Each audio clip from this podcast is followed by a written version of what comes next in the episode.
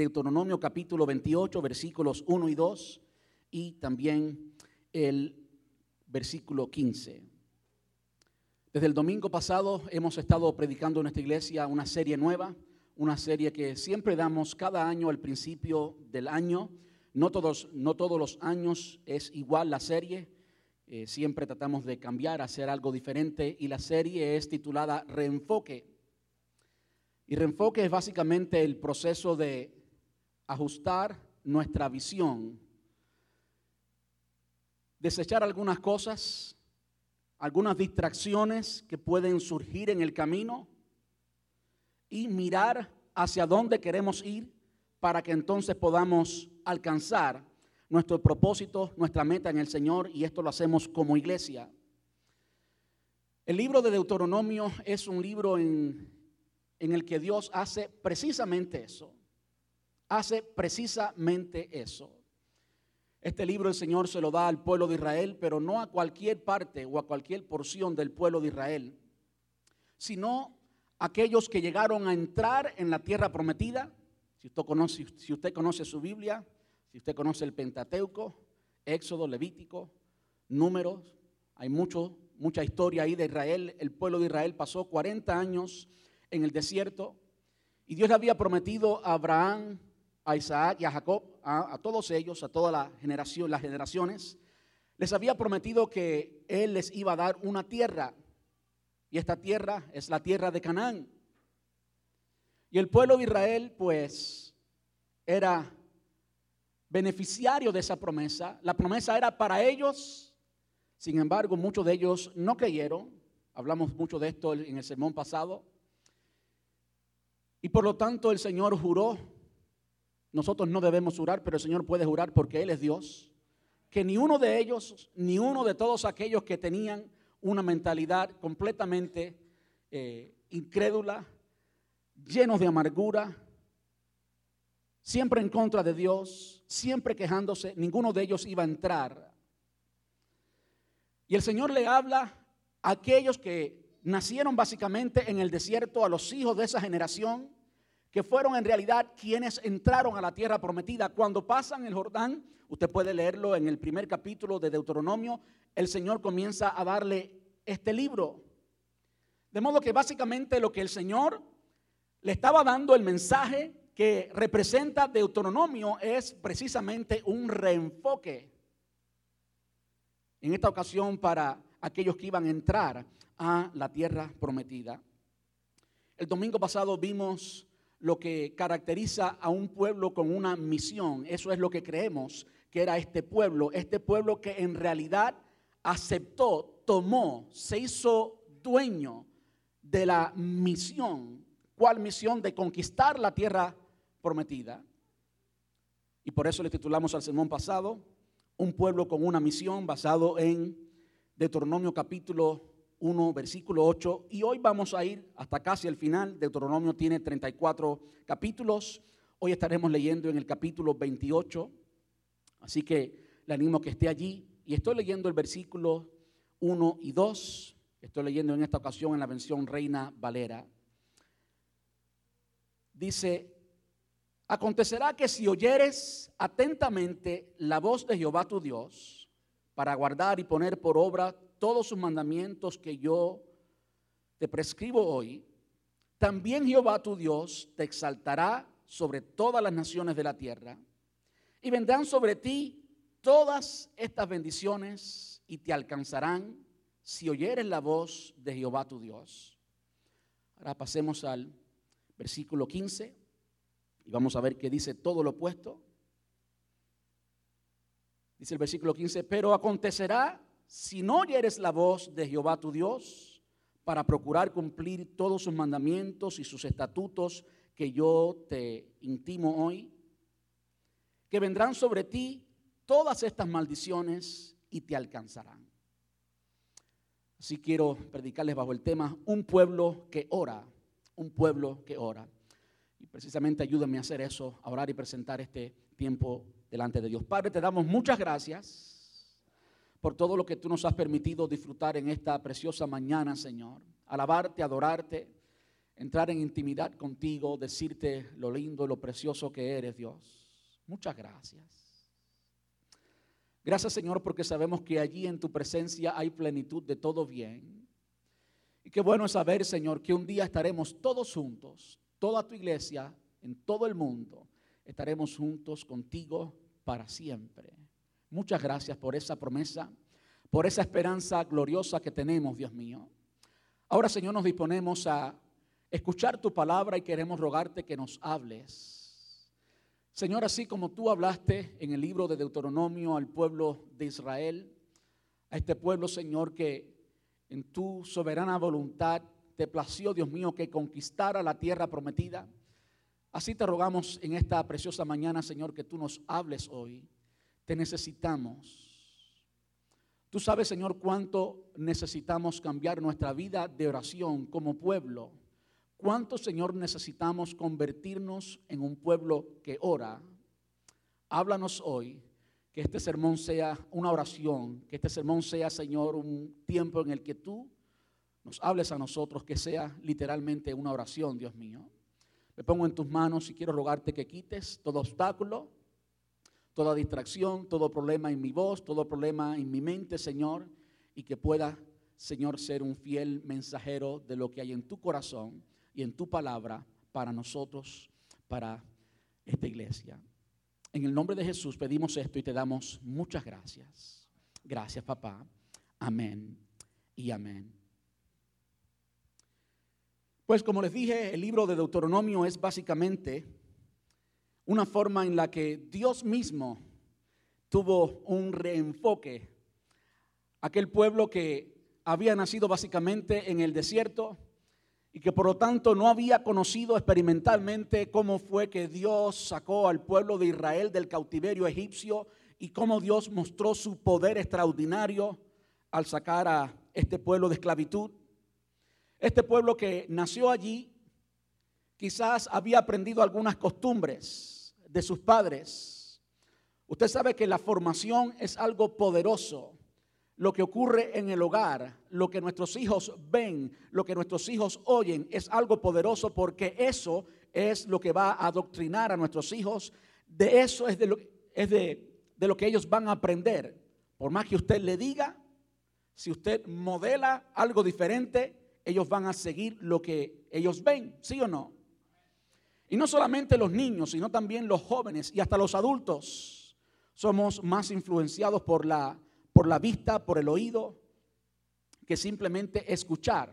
Cuando vemos y se nos modela un comportamiento, una forma de ser, eso lo captamos muy fácil.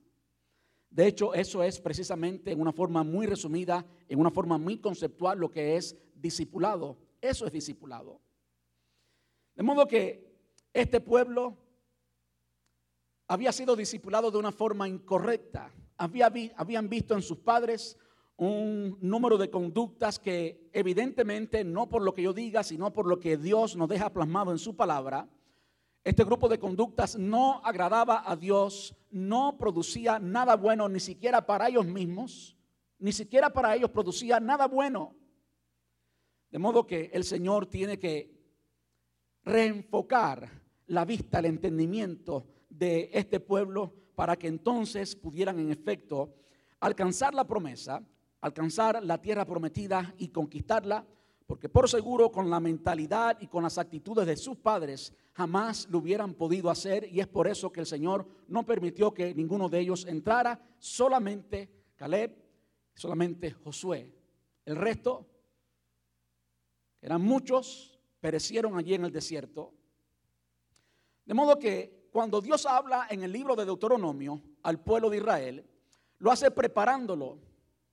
Lo hace preparándolo para conquistar y para poseer la tierra prometida. Ahora, ese pueblo conquistador, ese pueblo conquistador no podía tener la misma actitud que sus padres. No podía tener una actitud egoísta,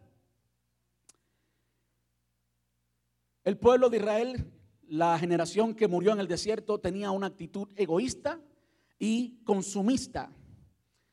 Egoísta porque todo era para ellos. Se acostumbraron a recibir De modo que la actitud que ellos tenían era siempre, dame, dame, dame, dame. Cuando tenían hambre, el Señor les dio maná. Y cuando se cansaron de comer maná, el Señor les dio codornices. ¿Se dan cuenta? ¿Cómo se acostumbraron a eso? No tuvieron que hacer absolutamente nada para ser libertados. Simplemente pasaron el río Jordán, pasaron el mar muerto, perdón. De forma milagrosa, allí no tuvieron que conquistar nada, no tuvieron que sembrar nada, no tuvieron que hacer absolutamente nada, simplemente andar. Y esto los acomodó del modo que se convirtió en un pueblo egoísta y consumista. Todo era dame, dame, dame. Si yo puedo recibir, estoy contento. Y si no recibo lo que yo quiero, pues entonces Dios prepárate porque voy a, en cubano se dice, voy a dar perreta. No solamente era un pueblo egoísta, sino también era un pueblo que se quejaba. En lugar de tener fe, en lugar de aprender lo que Dios había hecho con ellos, en lugar de abrir sus ojos y ver lo que Dios ya estaba haciendo con ellos, el maná, las codornices, la nube en medio del día guiándolos por el desierto para que no anduvieran perdidos, por la noche la columna de fuego guiándolos para que, para que no estuvieran perdidos. Ellos tenían mucho mucho en lo cual poner su fe. Pero en lugar de hacer eso, cuando llegó el momento difícil o llegaron los momentos difíciles, ¿qué caracterizó a esta generación que pereció en el desierto? Bueno, la queja. De nuevo, en lugar de tener fe, en lugar de tener entendimiento de lo que Dios estaba haciendo y ser responsables, ser parte de la solución y no parte del problema. Eso caracteriza a alguien que siempre se está quejando. Nunca es parte de la solución, siempre es parte del problema. Ve el problema, queja, queja, queja, queja, queja, y se convierte en otro problema más. En lugar de ver el problema y decir, yo soy parte de la solución. ¿Qué más caracterizó a la generación que no pudo poseer la promesa? Bueno, el chisme, y no es que yo estoy citando esto, usted lea por favor el libro de Deuteronomio, léalo, léalo completo Lea los 34 capítulos de una sentada para que pueda apreciar esto. El chisme, en lugar de una comunicación efectiva y con buen propósito, porque realmente cuando hay problemas hay que hablarlo, pero hay que hablarlo de la forma correcta y con la motivación correcta. Y este pueblo veía el problema y ahí va a hablar babosadas que no sabían, hablar en contra de Moisés, hasta querían apedrearlo. Y esto caracterizó al pueblo de Israel y algo que también lo caracterizó fue la vagancia. Esperar que Dios le diera todo sin ellos hacer nada, no ser productivos. Se acostumbraron a no ser productivos. De modo que esas son las cosas, hablando del proceso de reenfocar, esas son las cosas que el Señor quería quitar. Ese comportamiento esa formación que ellos habían recibido de sus padres, de la cultura que gobernó el pueblo de Israel durante todos esos 40 años en el desierto, algo por cierto muy difícil de quitar, el Señor tenía que quitarlo. Porque con esas actitudes jamás podrían poseer, jamás podrían conquistar la tierra prometida. Y no lo digo yo, lo dice la palabra allí. Puede leer todo el libro de Deuteronomio. Ahora, algo interesante que sucede en el libro de Deuteronomio es que hay mucha oración. Hay mucha oración. Hay diferentes tipos, si podemos decir así, o hay diferentes categorías de oración. Existe, por ejemplo, la oración personal. En mi opinión, en mi opinión, no lo dice la palabra, es la más importante, la oración personal. Porque es allí donde alcanzamos verdadera intimidad con Dios es allí donde podemos conocer el rostro de Dios. ¿Usted ha leído de eso en la palabra de Dios? Buscar el rostro del Señor. Eso raramente ocurre públicamente.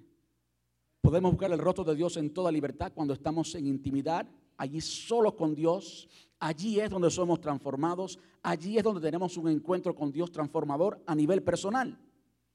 Y allí es donde hay una conversación en la que usted le habla a Dios y Dios te habla a ti. Eso es en esencia oración, una conversación con Dios, no un monólogo, una conversación es lo que es legítimamente, completamente oración. Y eso a nivel personal ocurre.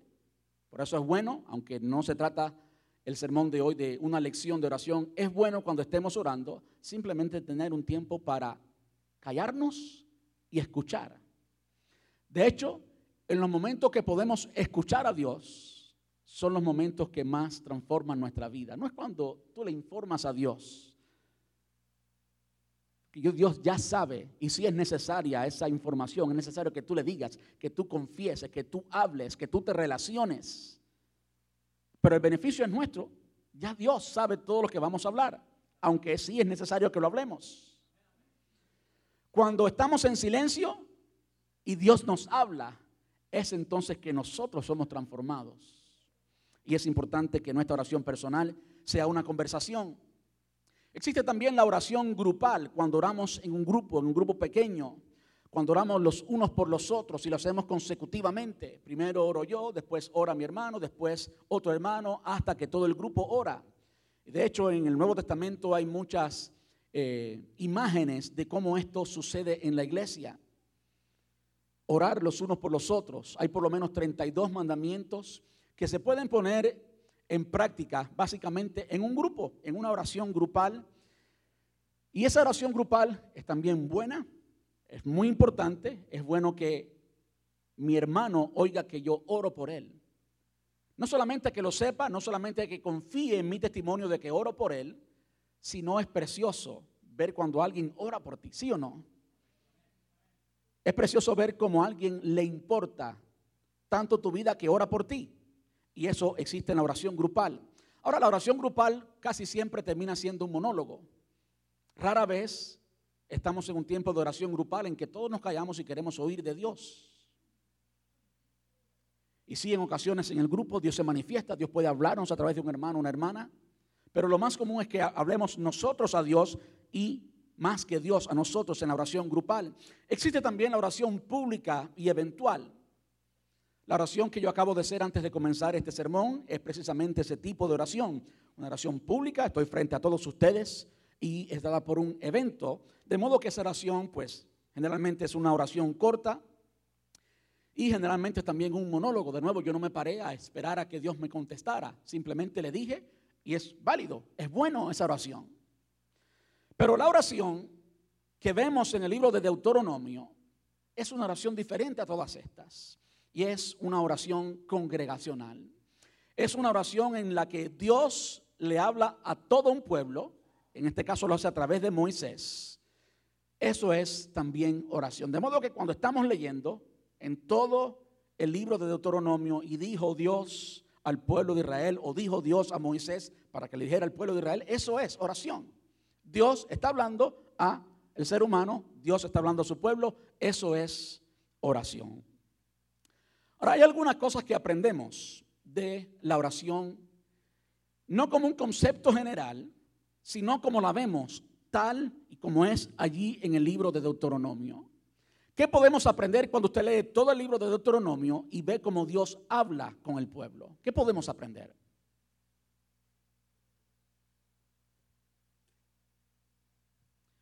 Lo primero que podemos aprender, y es muy importante, es precisamente que Dios habla. Yo sé que a veces no nos habla audiblemente, yo entiendo eso, pero Dios habla.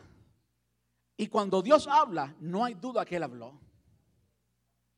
Cuando Dios habla, quizás no podamos explicar cómo fue que lo hizo, Quizás no podamos explicar todos los detalles, pero sabemos, tenemos la certeza de que habló. Es una de esas experiencias en las que usted no entiende, no puede explicarlo todo, pero al mismo tiempo tiene la certeza, la convicción de que Dios le ha hablado y usted entendió lo que Dios le habló. Dios habla. De modo que lo primero que nos anima este libro, este sermón, es buscar que Dios nos hable. Yo creo que Dios quiere hablarle a su pueblo. Yo creo que Dios siempre quiere hablarnos. Yo creo que muchas veces no oímos de Dios porque no tenemos el oído, porque a veces no tenemos el tiempo, porque a veces no tenemos la actitud, porque a veces ocurren muchas cosas que pueden obstaculizar que Dios nos hable, pero yo creo que Dios nos quiere hablar. Y cuando Dios nos habla, algo poderoso ocurre. Amén. Cuando Dios nos habla, algo poderoso ocurre. Cuando Dios habla también públicamente, algo poderoso ocurre. Y nótese que lo que estaba ocurriendo y la forma de Dios reenfocar a este pueblo era precisamente al hablarle, al hablarle, para que toda la información aprendida por los comportamientos, aprendida por el mal testimonio, aprendida por cualquier fuente negativa, sea borrada y sea reemplazada con la información que va a producir el espíritu de conquista, por la información que va a producir el carácter de un verdadero pueblo de Dios. Algo más que aprendemos en el libro de Deuteronomio, y estoy hablando de la totalidad del libro de Deuteronomio, es que Dios habla exactamente lo necesario. Dios habla exactamente lo necesario. Cuando Dios nos habla hay veces que nos da palabras de ánimo, cuando necesitamos ser animados.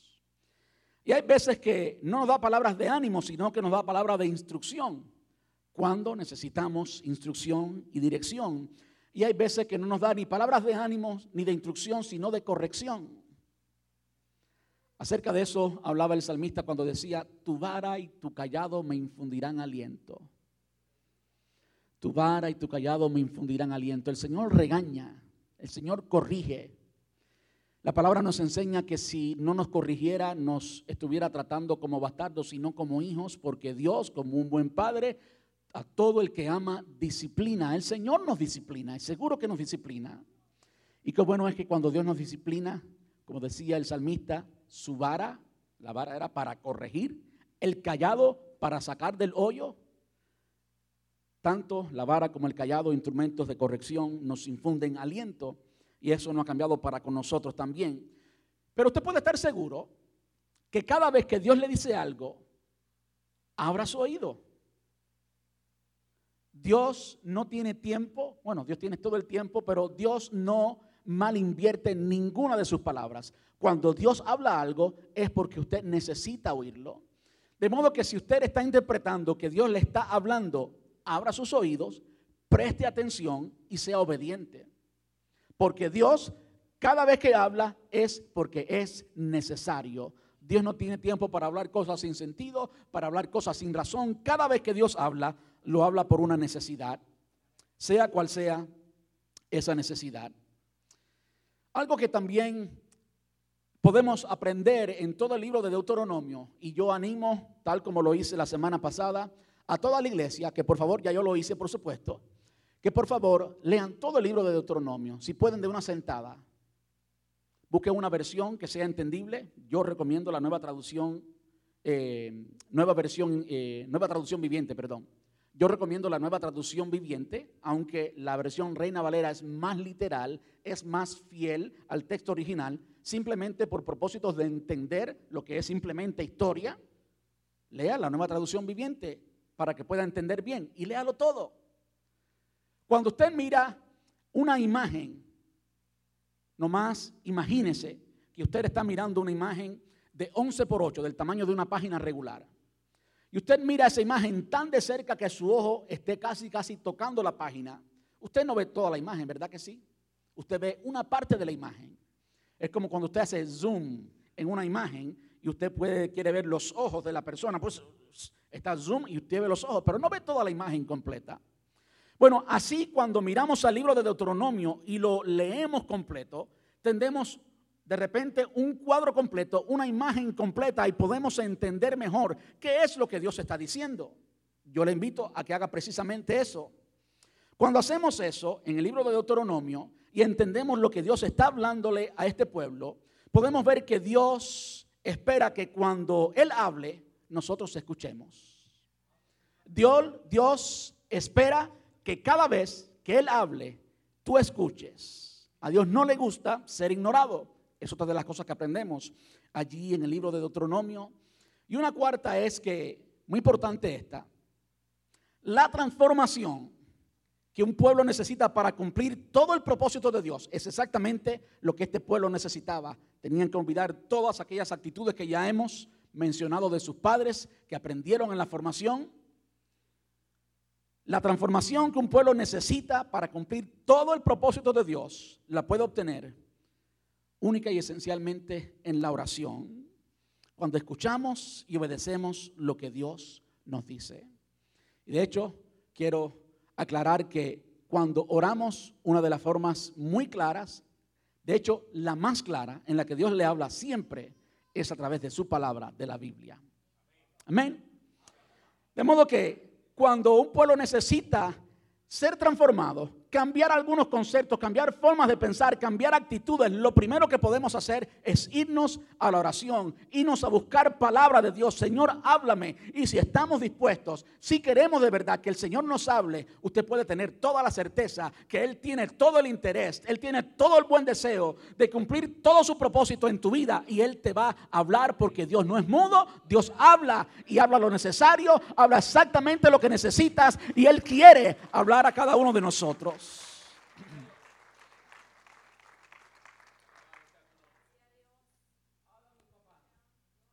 Ahora yo quisiera que miráramos así por encimita qué caracterizó y cuál era la vida de oración, si entendemos que orar es hablar con Dios y oír de Dios, ¿verdad que sí? Analicemos por un momento cuál era la vida de oración de aquella generación que no entró a la tierra prometida, porque eso de nuevo tenemos que filtrarlo, sacarlo, dejarlo, no sirve, no produce nada bueno ni para Dios ni para el mismo pueblo. El pueblo que pereció allí en el desierto no escuchaba las promesas de Dios. Yo creo que eso es muy importante. Muy importante. Por favor, lea Deuteronomio y vea cuántas veces el Señor le repite una y otra vez, una y otra vez, una y otra vez al pueblo todas las promesas que tenía, la promesa de la tierra prometida. Eso era necesario. Si no hubiera sido necesario, el Señor no lo hubiera hablado. Yo creo que muchas veces, muchas veces se nos olvida nos quedamos tan enfocados en nuestros problemas, en nuestras circunstancias, en el diario vivir, en las emergencias del día presente, que nos olvidamos para dónde vamos, nos olvidamos todo el plan y todo el propósito que Dios tiene con nuestras vidas. Es importante escuchar las promesas de Dios. Es importante leer y descubrir los sueños, no los que tú tengas, sino los que Dios tiene contigo. Es importante. Y por eso Dios se lo repite una y otra vez al pueblo de Israel. De hecho, antes que se me pase, meditando yo en la generación que se quedó allí en el desierto y meditando en el amor de Dios demostrado a esta generación, ¿cómo yo veo ese amor demostrado? Si ellos podían llegar en 11 días, 14 días y pasaron 40 años. ¿Usted sabe qué significa eso? Que por 40 años un día tras otro, 365, 365 días al año multiplicado por 40, haga la matemática, el Señor dándole una oportunidad más, una oportunidad más, una oportunidad más, una oportunidad más. Dígame si el amor de Dios no fue grande para este pueblo. Un día tras otro recordándole lo mismo, lo mismo, lo mismo, lo mismo, y ellos renuentes a creer. El pueblo que murió allí en el desierto, el pueblo que no estaba equipado para recibir la promesa de Dios, era un pueblo que no escuchaba las promesas de Dios. Ese pueblo tampoco escuchaba los mandamientos de Dios para conquistar. Los mandamientos de Dios para conquistar. Usted me escuchó bien. Dios les mandó a conquistar. Dios no le estaba dando sugerencias. Eran mandamientos que Dios les estaba dando. Así como la gran comisión es un mandamiento para nosotros, tanto así que cuando Jesús nos dio a nosotros la gran comisión, Él dijo, toda potestad me es dada en los cielos y en la tierra. En otras palabras, yo soy Dios. Quien único tiene toda potestad en los cielos y en la tierra es Dios, ¿verdad? Él dijo, toda potestad me es dada en los cielos y en la tierra. Por tanto, en otras palabras, como yo soy Dios, este es el mandamiento. Por tanto, id. Eso está. ¿En qué grado está eso? ¿En qué grado? Está enviándolos. Es un mandamiento. Es un mandamiento. No es una opción. Tú y yo no tenemos el derecho a decir no voy a hacerlo. Me siento sí, me siento cómodo, estoy cansado, no lo voy a hacer. No tenemos el derecho. Es un mandamiento. El pueblo de Israel, el que pereció allí en el desierto, no quería escuchar los mandamientos de Dios para conquistar. Tenían un montón de excusas, temores y demás. No lo escuchaban. Algo que tampoco escuchaban eran las palabras, escuche bien por favor, las palabras de Dios y los actos de Dios que expresaban amor. Los actos de Dios y las palabras de Dios que expresaban amor. Usted sabe que la palabra enseña que el perfecto amor echa fuera el temor. Si este pueblo hubiera sido consciente, si hubiera abierto sus ojos nomás para ver lo bueno que Dios había sido con ellos. Como siendo un pueblo insignificante, Dios los había escogido y por el puro afecto de su voluntad, Dios le había dado promesas que ellos no eran merecedores de esas promesas. Simplemente porque a Dios le plació. Y porque a Dios le plació, Dios, Dios los sacó de Egipto. No porque ellos eran un ejército grande, no porque ellos tenían ninguna cualidad, sino porque por el puro afecto de la voluntad de Dios, por la pura soberanía de Dios. Mirar eso debe ser una muestra de amor. Entender eso debiera comunicar amor al pueblo de Israel. Como dice la palabra, el perfecto amor echa fuera el temor. No hubieran tenido temor cuando hubieran visto los gigantes, cuando hubieran visto las ciudades amuralladas, porque hubieran entendido que el amor de Dios siempre ha sido mayor que cualquier muralla, que cualquier gigante. De modo que este pueblo también se negó a escuchar, no escuchaba las palabras y los actos de Dios que expresaban amor. Este pueblo tampoco escuchó los mandamientos de Dios que dan estructura, que dan estructura política, civil, económica, para ser un pueblo fuerte y bendecido. Para que este pueblo llegara a conquistar, a derrotar. Yo estaba, he leyendo y en una ocasión, en un día, derrotaron a 60 ciudades la gran mayoría de ellas ciudades amuralladas. ¿Usted tiene idea de lo que es eso? ¿Usted ha visto las películas demás? ¿Usted tiene idea? Conquistar a 60 ciudades, la gran mayoría con murallas, todo lo que eso implica. Por supuesto, para llegar allí y después de derrotar a estos pueblos, tomar el botín y después vivir allí, y establecerse como pueblo y crecer y disfrutar la bendición de Dios, necesitaban mucha, mucha estructura. Estructura es orden. Cuando hablamos de la estructura política, hablamos de orden, simplemente orden. Las, yo sé que la política es muy corrupta aquí, pero el, el objetivo final de la política es simplemente establecer reglas, establecer orden, porque sin orden es imposible conquistar nada. Sin orden es imposible llegar a ningún lado. Dios es un Dios de orden y absolutamente todo lo que Dios ha hecho, todo lo que Dios hace, siempre lo hace con orden. De modo que cuando estudiamos Deuteronomio, vemos cómo Dios le da a este pueblo no solamente eh, todo lo que hemos hablado ya, sino que también le da mandamientos de cómo debía ser la política, cómo debían ser los jueces, cómo debían gobernar, absolutamente todo lo que tenían que gobernar. De hecho, uno de los requisitos para todo rey como dije la semana pasada, es que todo rey cuando tomara el trono tenía que leer todo el libro en voz alta, todo el libro de Deuteronomio, escribirlo a mano, todo el libro y tenerlo con él todos los días de su vida.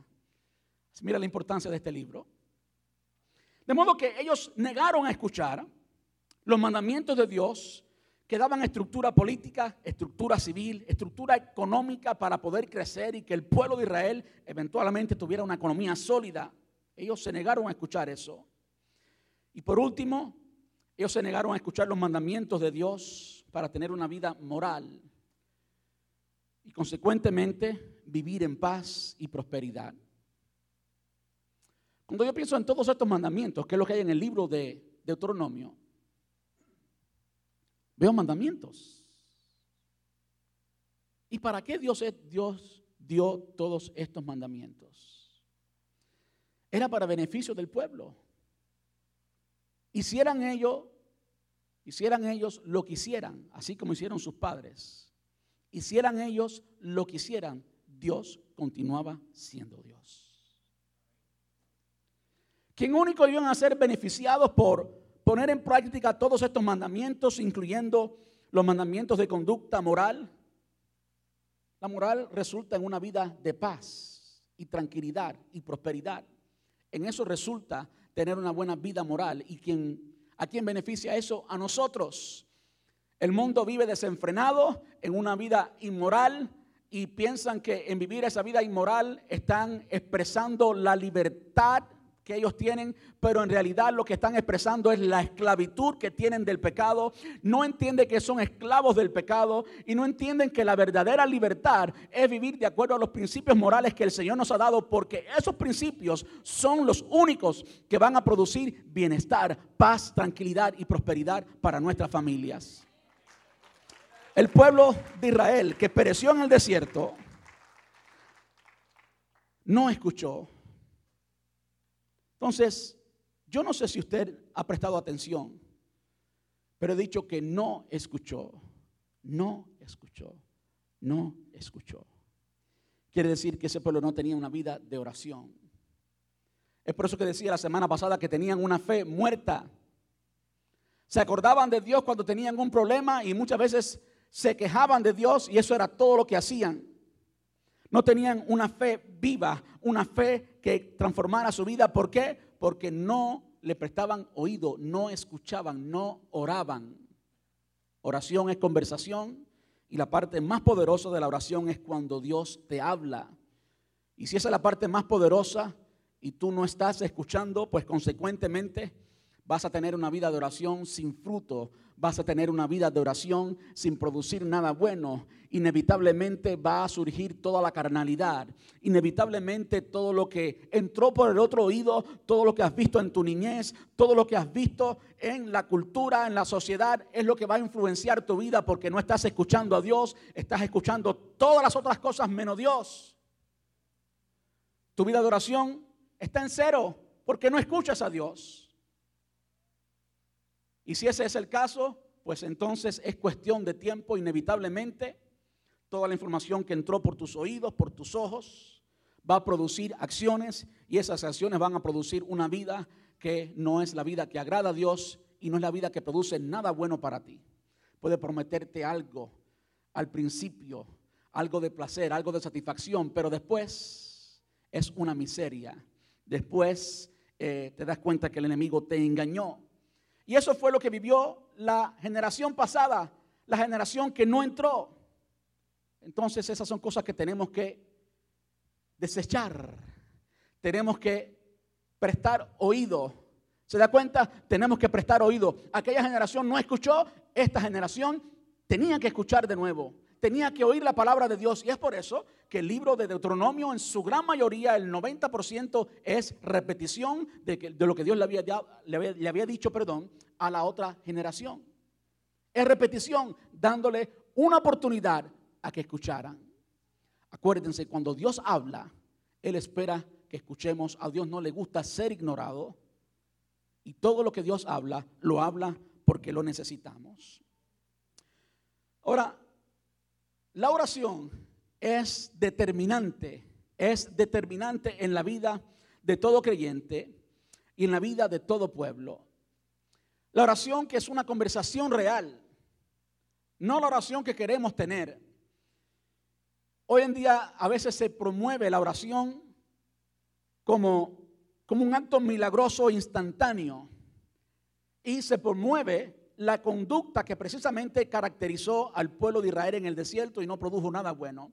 ¿Qué es lo que se promueve? Ven para que recibas el milagro.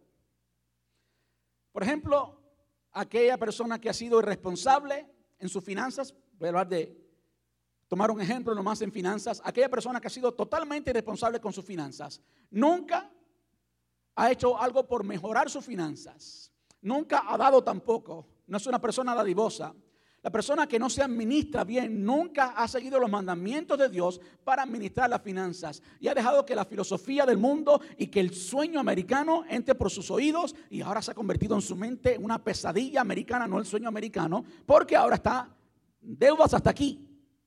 Entonces no hay manejo de Dios, no hay manejo guiado por Dios en cuanto a las finanzas, no hay disciplina de Dios, todo lo quiere gastar. Y de repente se levanta alguien, un charlatán, a decir, ven que yo voy a hacer un milagro por ti, ven para que recibas el milagro que Dios va a hacer por ti, para que de repente quedes totalmente libre de todo problema financiero. Hmm.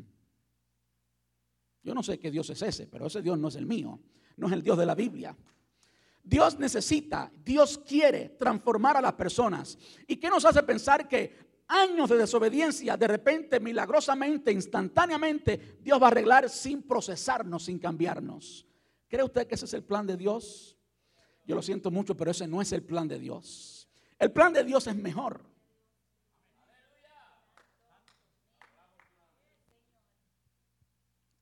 Porque toda persona que recibe todo de esa manera, entre comillas, milagrosa e instantánea, aunque permítame aclarar, yo creo en milagros y creo en milagros financieros y yo estoy orando a Dios por un milagro financiero para nuestra iglesia. ¿Ok? Pero eso es mientras somos responsables no haciendo a Dios responsable de todas mis irresponsabilidades. Dios se hizo responsable de todas mis irresponsabilidades en cuanto al pecado, porque ni siquiera yo podía pagar por mi pecado, pero aquellas cosas que yo puedo y debo hacer, soy responsable de ellas.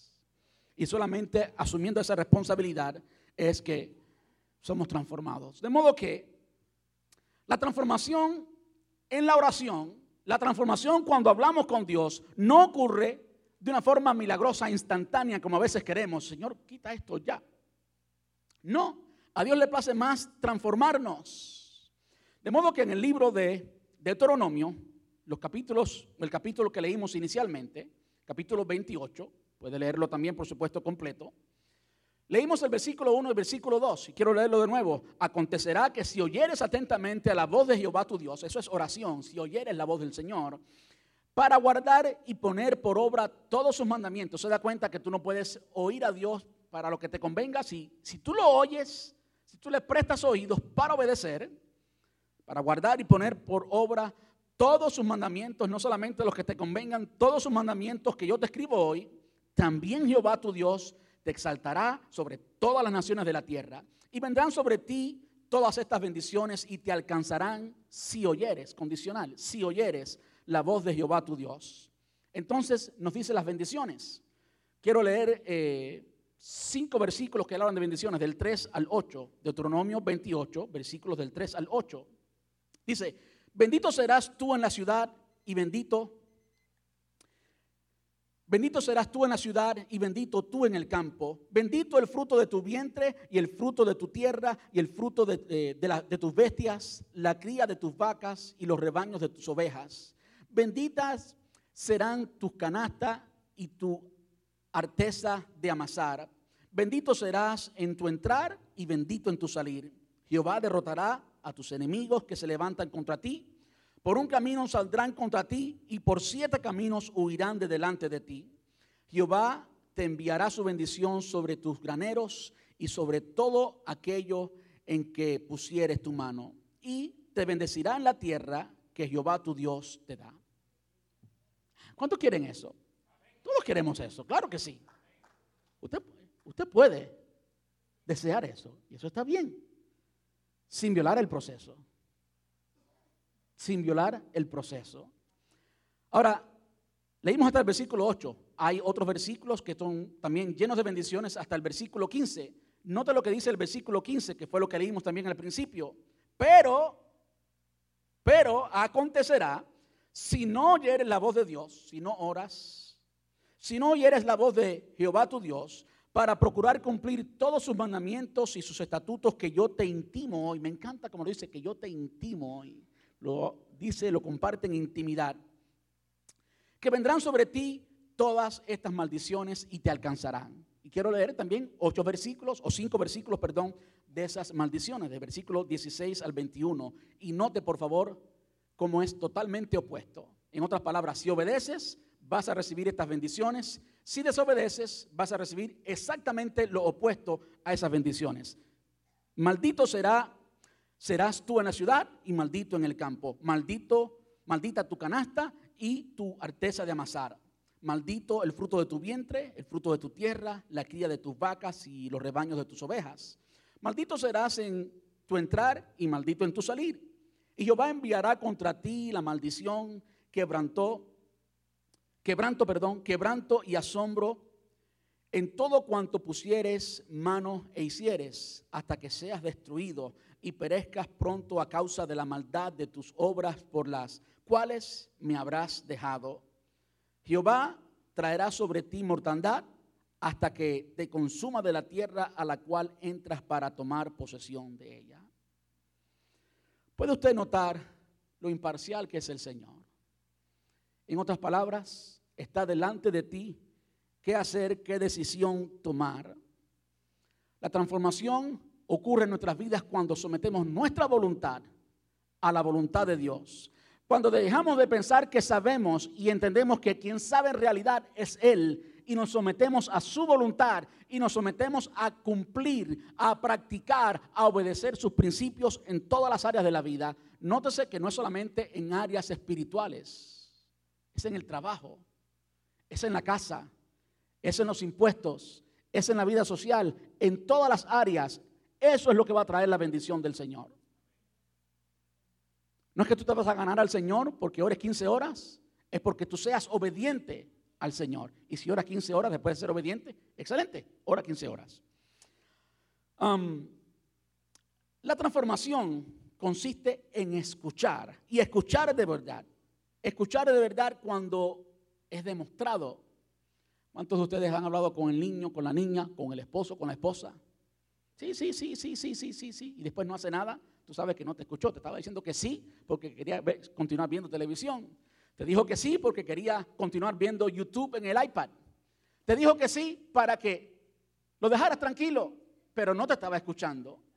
Porque cuando tú escuchas de verdad, cuando hay información que entra, esa información siempre produce algo y cuando Dios nos habla, la palabra de Dios produce algo. Dios quiere que le escuchemos y le escuchemos de verdad hasta el punto que eso que escuchemos de Él transforme nuestras acciones, nuestra vida y comencemos a obedecerle. Como dije anteriormente, la obediencia es para nosotros, o el beneficio de la obediencia es para nosotros. El beneficio de escuchar es para nosotros, no para Dios. Dios sigue siendo Dios, no importa qué. Y quien pierde el beneficio, quien pierde la bendición, somos nosotros cuando no le queremos escuchar. ¿Qué necesitamos? Ay, Señor. ¿Qué necesitamos cambiar para conquistar y alcanzar el propósito de Dios? ¿Qué necesitamos cambiar? ¿Qué necesitamos cambiar para conquistar? Bueno, ya les hablé de cuatro cosas que no debemos hacer. Egoísta, egoísta y, consumista, quejarnos, chisme y vagancia. Saclos de su vida para siempre. No permita, no permita que eso moldee su vida porque no va a producir nada bueno ni para usted ni para Dios. ¿Y cuáles son las cosas que debemos hacer? Y con esto termino. Bueno, no tener ningún otro Dios. Eso es lo que debemos hacer, no tener ningún otro ídolo, que Dios sea el primero, que no haya nada ni nadie, escúchame bien, ni ninguna cosa, nada ni nadie, ni ninguna persona que tome el centro de nuestra vida, que tome el trono de nuestro corazón. Ni la esposa, ni los hijos, ni el trabajo, ni el carro, ni la casa, Nada ni nadie merece el centro de nuestras vidas. Nuestra vida debe girar única y exclusivamente alrededor de Dios. Y cuando tú y yo intentamos poner otra cosa en primer lugar, créeme que te va a ir mal. Te va a ir mal porque Dios no está allí, estás idolatrando, estás adorando a otras cosas, estás adorando a otros dioses. Dios es un Dios celoso y te ama y tiene muchas bendiciones para ti, pero cuando tú lo ignoras y tiras todo eso a basura, paga las consecuencias. Primero, no tener ningún otro Dios. Segundo, ¿qué es lo que Dios demanda de nosotros para que podamos conquistar todo el plan y el propósito de Dios? Algo muy práctico y muy, bien, y muy sencillo. Buscar el bien de todos y ser justo. No le estoy hablando de mi conocimiento, de ninguna sabiduría humana, estoy hablando de lo que enseña el libro de Deuteronomio. Y si Dios lo hizo así con ese pueblo, lo puede hacer con nosotros igualmente. buscar el bien de todos y ser justo. Tercero, ser responsable para contigo mismo. Ser responsable. El enemigo mayor de, las, de la responsabilidad son las excusas. Ser responsable. Amárrate los pantalones bien amarrados. Ser responsable. Cuarto, perdonar. Perdonar.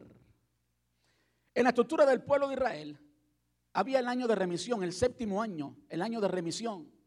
Es ahí donde hay cierta, cierta base bíblica para la bancarrota, aunque la bancarrota es muestra del mal manejo de finanzas. Claramente, aunque no siempre es así, puede haber una calamidad y pues si hay la calamidad, no fuiste responsable de eso, no es que tú lo causaste, pues existía el perdón.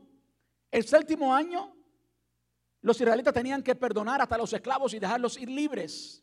Y si alguien te debía algo, tenías que perdonarlo en el séptimo año y dejarlos ir libres. El perdón es parte, es parte de un corazón que está listo para conquistar, de un corazón que es libre, de un corazón que es libre. La persona que no perdona no puede ser libre y no puede conquistar todo el plan y el propósito de Dios. Por eso la cuarta es perdonar. Lo quinto es tener orden y estructura, como decía antes.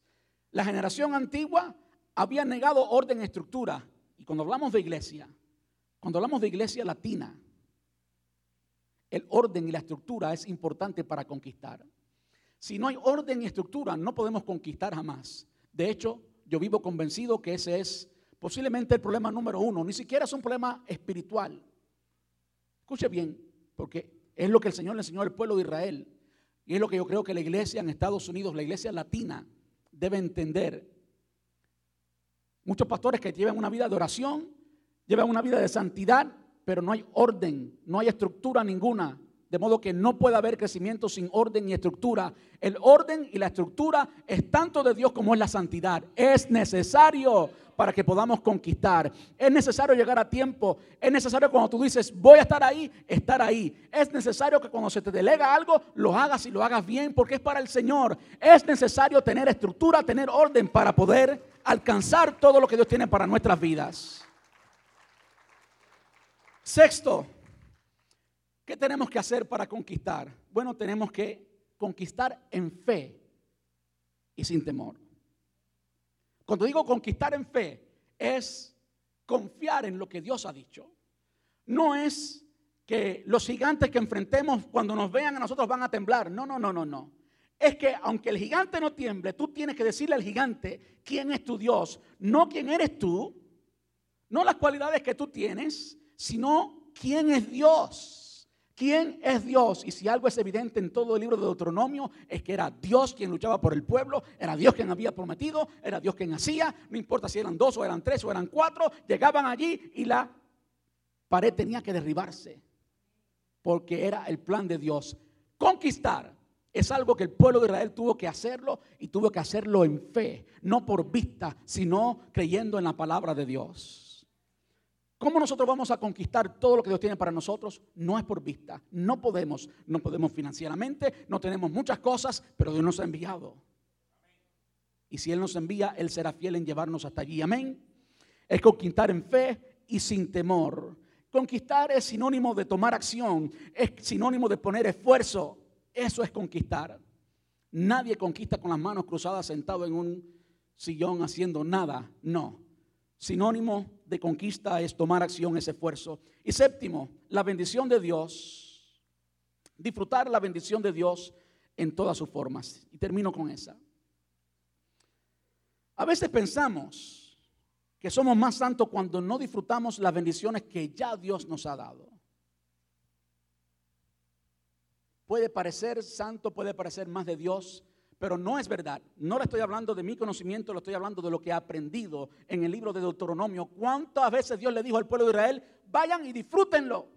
Disfruten la miel, disfruten la miel, disfruten las uvas, disfrútenlo completamente, gócenlo. Y no hay razón por la cual el pueblo de Dios tenga que ser un pueblo aburrido que no disfruta absolutamente nada. Es cierto que comer no es un, no es un ejercicio espiritual, yo entiendo que yo no soy espiritual cuando estoy comiendo, pero cuando yo como y le doy gracias a Dios por lo que estoy comiendo, de repente eso se convierte en un ejercicio espiritual. De repente estoy disfrutando y le estoy dejando ver a, a, todo el que está a mi alrededor que Dios ha sido bueno conmigo, que lo que yo tengo es todo lo que necesito, por lo cual estoy agradecido, estoy satisfecho. Es bueno que el pueblo de Dios disfrute la bendición de Dios, porque si no, pues ¿para qué vamos a llegar allá? ¿Para seguir con la misma miseria? ¿Para qué vamos a llegar allí? ¿Para tener el mismo comportamiento que antes? No. Dios quiere que su pueblo reciba toda la bendición y no solamente la reciba, sino que también la disfrute. Eso, escuche bien, fue parte de los mandamientos que Dios le dio al pueblo de Israel, porque el pueblo de Israel no sabía disfrutar. Lo que sabía era quejarse, lo que sabía era murmurar, lo que sabía era recibir. Dios le estaba enseñando, ahora vas a conquistar y vas a recibir la bendición de lo que conquistas. Vamos a estar puestos en pie.